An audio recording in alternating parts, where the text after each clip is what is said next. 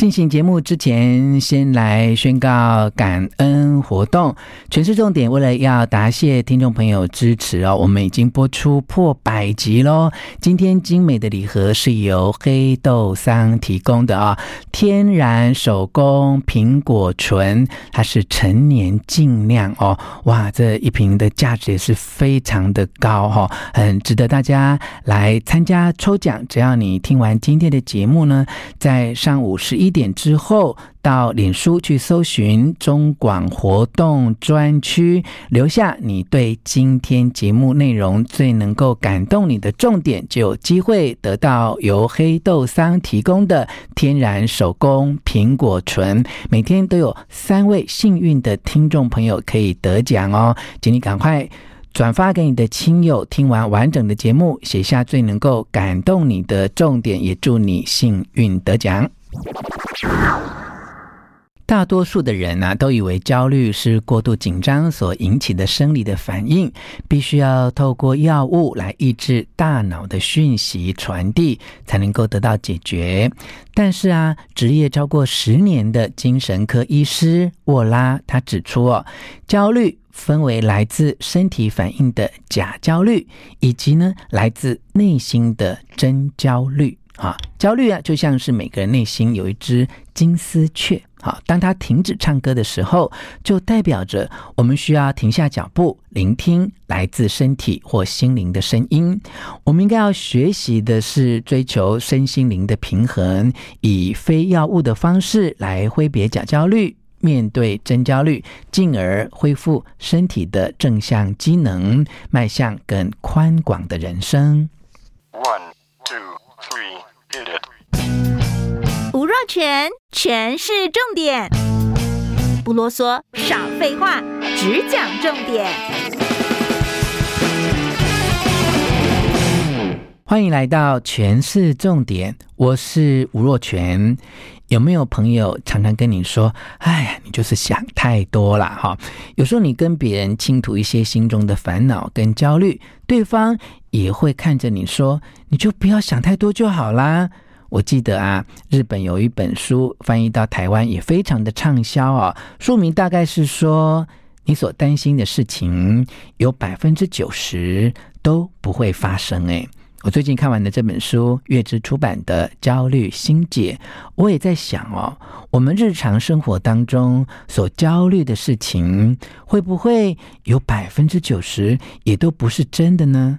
当然，其中的比例还要再有一些科学的研究。跟验证、哦，不过就像这本书说的，焦虑呢，就像是每一个人内心的一只金丝雀啊、当它停止唱歌的时候，就代表着我们需要停下脚步，聆听来自身体或心灵的声音。那你知道为什么是金丝雀吗？让我来跟你分享一下金丝雀的典故啊、哦。呃，在远古的时代啊，其实很多的煤矿工人啊，他到矿产里面去挖矿的时候，都有一点危险啊，所以煤矿工人都会带着一只金丝雀，啊，连着鸟笼进到矿坑里面。它的目的呢，就是要检测一氧化碳，好，因为一氧化碳是一种无臭无味的气体。好，在那样的环境当中，如果累积太浓的一氧化碳，就有可能会致命。哈，那么金丝雀啊，是比人类更敏感、更容易感受到空气中有中毒物质的影响。所以，当煤矿的工人拿着鸟笼里面带着一只金丝雀到矿坑里面去，如果他越走越近，发现金丝雀已经停止唱歌的时候，煤矿工人就知道这里是一氧化碳比较浓，他们一定要离开矿坑，以免发生生命的危险。好，那从那个时期到现在呢，矿坑里面的金丝雀就变成一种比喻，好，比喻某些人事物对不利条件的敏感性，好，也就是。为即将到来的危险提供了警告。好，如果呢，你在生活当中常常很容易烦恼跟焦虑，哈，那么你有可能呢，其实就是你生命当中矿坑里的金丝雀，好。烦恼跟焦虑其实都不是问题啊，问题是你有没有办法透过你的敏感度，哈，去察觉，哎，身旁有什么样焦虑的警讯，哈。当你能够有这样的特质，也懂得去观察这样的。警讯的时候，其实焦虑对你来说可能就是正向，而且是有帮助哈。你知道吗？这个焦虑哦，其实是全球性的危机啊。根据统计呢，大概每九个人当中就有一个人哈，大概就是全世界有八亿的人口啊，受心理健康问题所困。啊，而所谓的心理健康问题呢，其中最常见的就是焦虑。全世界哦，有将近三亿的人啊，努力在对抗焦虑症。哈，而其中呢，美国就是最焦虑的国家之一。哈，我相信台湾也有很多人有这种焦虑的状况。哈，以我个人的经验啊，我母亲就是一个很容易焦虑的人。常常在为一些还没有发生，或我觉得也不太容易发生的事情，他就非常的紧张，非常的烦恼哈。而且我觉得我母亲的焦虑哦是有遗传的哦，就是从她的娘家的一些长辈跟亲戚，每一个人都很容易焦虑哦。那大多数的人呢、都以为焦虑是过度紧张所引起的生理的反应，必须要透过药物来抑制大脑的讯息传递才能够解决啊。但是呢，执业超过十年的精神科医师沃拉，他在。焦虑心解这本书呢，就特别提到说，焦虑有分两种，哈，一种是来自身体反应的假焦虑，另外一种是来自内心的真焦虑，啊，他认为我们应该要去追求的是身心灵全方位的平衡，以非药物的方式来挥别假焦虑，面对真焦虑，才能够恢复身体的正常机能，迈向更宽广的人生啊，那假焦虑啊，它既然是从身体开始，好，所以它就要从身体来开始做治疗，哈。那我们来看看啊，到底什么叫做假焦虑？哈，譬如说，有些人呢，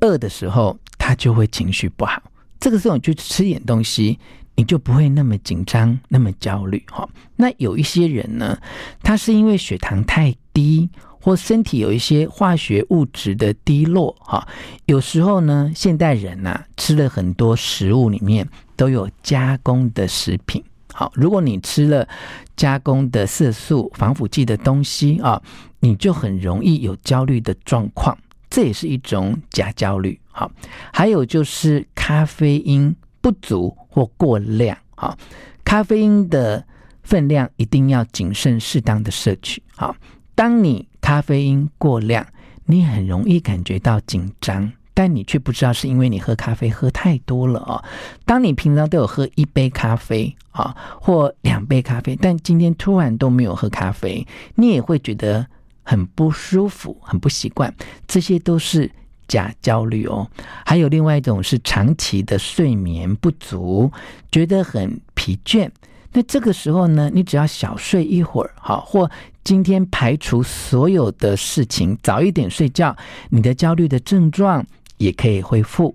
另外一种呢，其实我偶尔太忙也会有这个状况，就是喝水喝太少。好，当你身体脱水的时候，你也会有焦虑的现象。哈，那尤其呢，如果你应酬很多啊，喝醉啦、宿醉啊等等，这些都可能会让你有焦虑的感觉。但这些呢，都是假焦虑，它并不是真正的焦虑。哈，面对这些假焦虑，它既然是由身体的状况所形成的，那么它就要用身体的状况去处理跟解决。哈。透过你对饮食跟生活方式的调整，哈，就能够避免这些不必要的压力反应，将所谓的焦虑啊，可以在半路就拦下来，你就不再会一直被焦虑所困哈。其实面对这些假焦虑啊，你永远知道如何正确的治疗自己哈。因为其实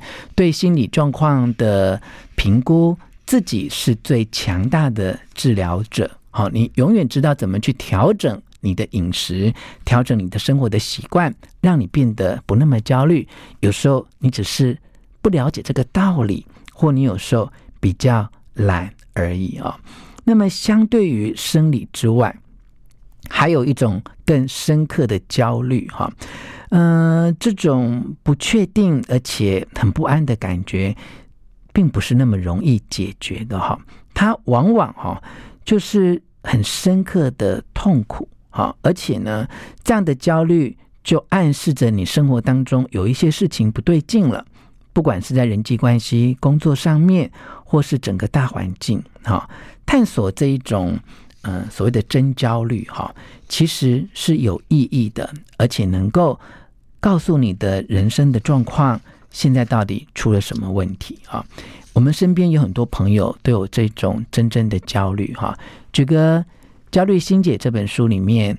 一个个案。这个人叫做苏英啊，他就去找精神科医师处理他的焦虑的问题啊，因为这个焦虑已经严重到他没有办法专注的工作，连晚上都睡不着觉哈，甚至身为母亲的他都觉得这个焦虑已经阻碍他知道怎么好好的去疼爱他的孩子啊。那主要的原因呢，就是他的父母啊是。呃，离开韩国的移民，那么到了美国之后呢，他的父母是白手起家，非常重视外表哦。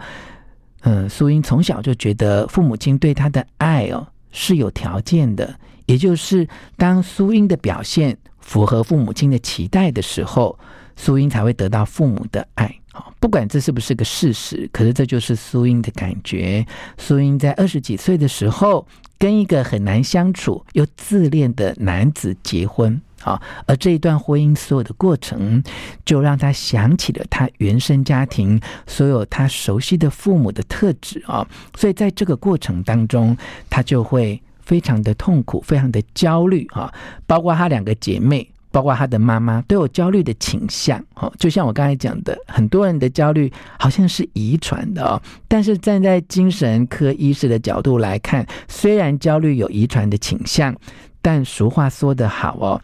基因会替枪上膛哦，但是。是环境扣了扳机啊，所以我们有这样的亲友或自己本身就是一个真正有焦虑的人，那么我们应该要学会的是倾听焦虑。哈，焦虑的发生就是因为我们的生活。实际的状况跟我们的价值观或跟我们的期待不一致，这个时候我们就会感觉到焦虑，而这种焦虑的感觉，也正是提醒着我们去需要修正自己对于生活的看法，对于生活的期望，或者是降低一些标准，或者是强化我们的能力，哈，让我们的价值观、我们的期待跟我们的能力、跟我们所处的现实能够。和谐一致，好，不要那么大的落差，我们就不至于每天为这些落差而感觉到焦虑，哈。所以说，真正的焦虑其实是我们每一个人的超能力，哈，因为我们的焦虑就是为了要保护我们自己，还有保护我们身边的人，哈。与其呢，你一直听到别人跟你说不要那么敏感，你其实就是想太多，不如呢，改变一下对于焦虑的态度。每次有焦虑的感觉上升的时候，你要对焦虑表达敬意，然后去跟焦虑对话，说：“你到底要教我什么？你到底要告诉我什么？”诚恳的去面对你的焦虑，跟自我对话。不论你要自己治疗你自己，或你要看精神科医师，都可以因为这样的对话而对你自己的治愈有很大的帮助。今天的诠释重点要告诉你的是：第一，焦虑是一种超能力，你可以用它来保护自己；第二个重点是，很多焦虑并不是真的；第三个重点是，请你尝试去运动吧，因为经过脑科学医学的证明，运动是焦虑的新处方。也许你并不需要做很大量的运动，就从下班之后走一段路回家，微运动就能够。是一个很好的开始了。